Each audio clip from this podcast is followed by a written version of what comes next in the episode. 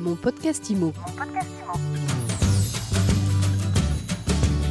Merci d'écouter mon podcast IMO, le podcast qui vous parle d'immobilier tous les jours et sur toutes les plateformes de podcast, le podcast qui vous donne des conseils aussi. Et j'accueille maintenant Émeric Evenot. Bonjour Émeric. Bonjour Fred. Émeric, c'est la première fois que vous êtes avec nous, mais ce n'est pas la dernière, puisque nous allons lancer une nouvelle série ensemble. Vous êtes le cofondateur de Papillon Patrimoine. Papillon Patrimoine, c'est une start-up spécialisée dans euh, l'investissement immobilier avec levier fiscal. Vous connaissez donc bien ce thème et vous allez revenir nous en parler régulièrement. La défiscalisation immobilière. Alors, je vous propose d'entrer immédiatement dans le vif du sujet avec le marché de la défiscalisation immobilière. Est-ce que vous voulez bien qu'on fasse pour démarrer un état des lieux de ce marché bah, Bien sûr, Fred, avec plaisir. En fait, ce qu'il faut d'abord comprendre, c'est l'enjeu social de ce marché. Produire du logement neuf pour répondre à la demande sur les zones tendues. Donc, en gros, tu as la région parisienne et les métropoles régionales. Lyon, Bordeaux, Lille, Rennes, Nantes. Voilà, la France a une natalité parmi les plus fortes d'Europe et on sera toujours plus nombreux. Donc, il faut bien loger tout le monde dans les années à venir. L'autre enjeu également, c'est la mise sur le marché de logements très performants sur le plan des économies d'énergie.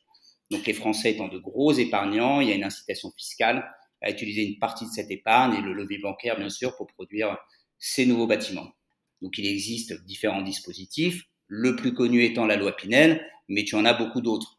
Pour le Pinel, tu investis dans un appartement neuf que tu mets en location et tu as une économie d'impôt générée chaque année pendant la durée de ton investissement.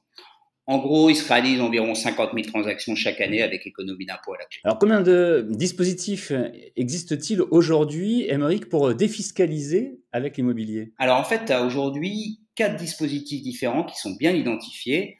Donc, le plus connu, euh, c'est le dispositif Finel, exactement, qui concerne l'achat et la mise en location d'un logement neuf. Tu le loues au minimum sur 6 ans et jusqu'à 12 ans.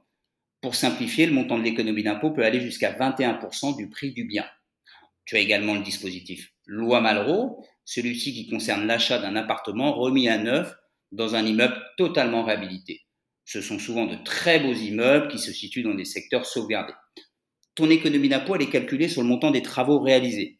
Tu peux bénéficier jusqu'à 30% du montant des travaux en économie d'impôt. En gros, tu achètes 100 000 euros de travaux et tu perçois 30 000 euros d'économie d'impôt. Alors on peut citer également la loi monument historique. Donc le principe est assez simple, tu achètes un appartement dans un bâtiment qui est classé à l'inventaire des monuments historiques et selon le montant des travaux, tu réduis ton impôt. Évidemment, les travaux sont réalisés par un opérateur et suivis par les architectes des bâtiments de France. Enfin, tu as le décret 106 Bouvard qui te permet dans le cadre de l'achat d'un logement dans une résidence de service de récupérer 11% du prix du bien en économie d'impôt.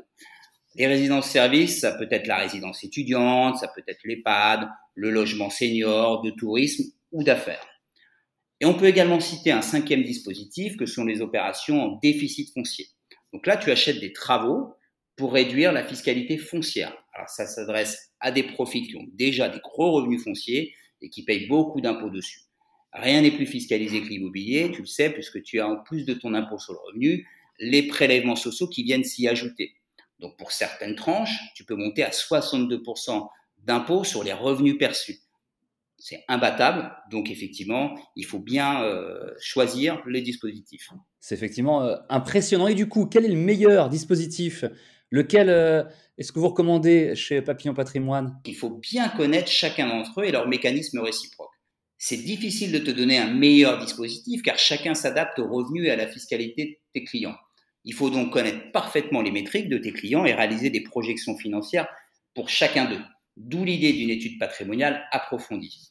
Je te propose, si tu veux bien, de te présenter en détail chacun des dispositifs existants bah, dans les épisodes suivants. Eh bien, avec plaisir. Merci pour euh, toutes ces informations. On a déjà beaucoup appris euh, aujourd'hui. On se retrouve euh, effectivement dans très peu de temps pour en apprendre encore plus et pour détailler euh, tout cela. Merci encore, euh, Émeric Evenot, d'avoir été avec nous euh, aujourd'hui dans ce Merci, podcast. Je rappelle que tu es le cofondateur de Papillon Patrimoine, une startup spécialisée dans l'investissement immobilier avec levier fiscal. C'est important. On peut retrouver plus d'infos et puis prendre contact sur le site internet, c'est papillonpatrimoine.fr. Mon podcast IMO, c'est tous les jours, c'est sur toutes les plateformes de podcast et sur mysweetimo.com. On se retrouve donc où vous voulez, quand vous voulez pour un nouvel épisode, pour une nouvelle interview. Mon podcast Mon podcast IMO.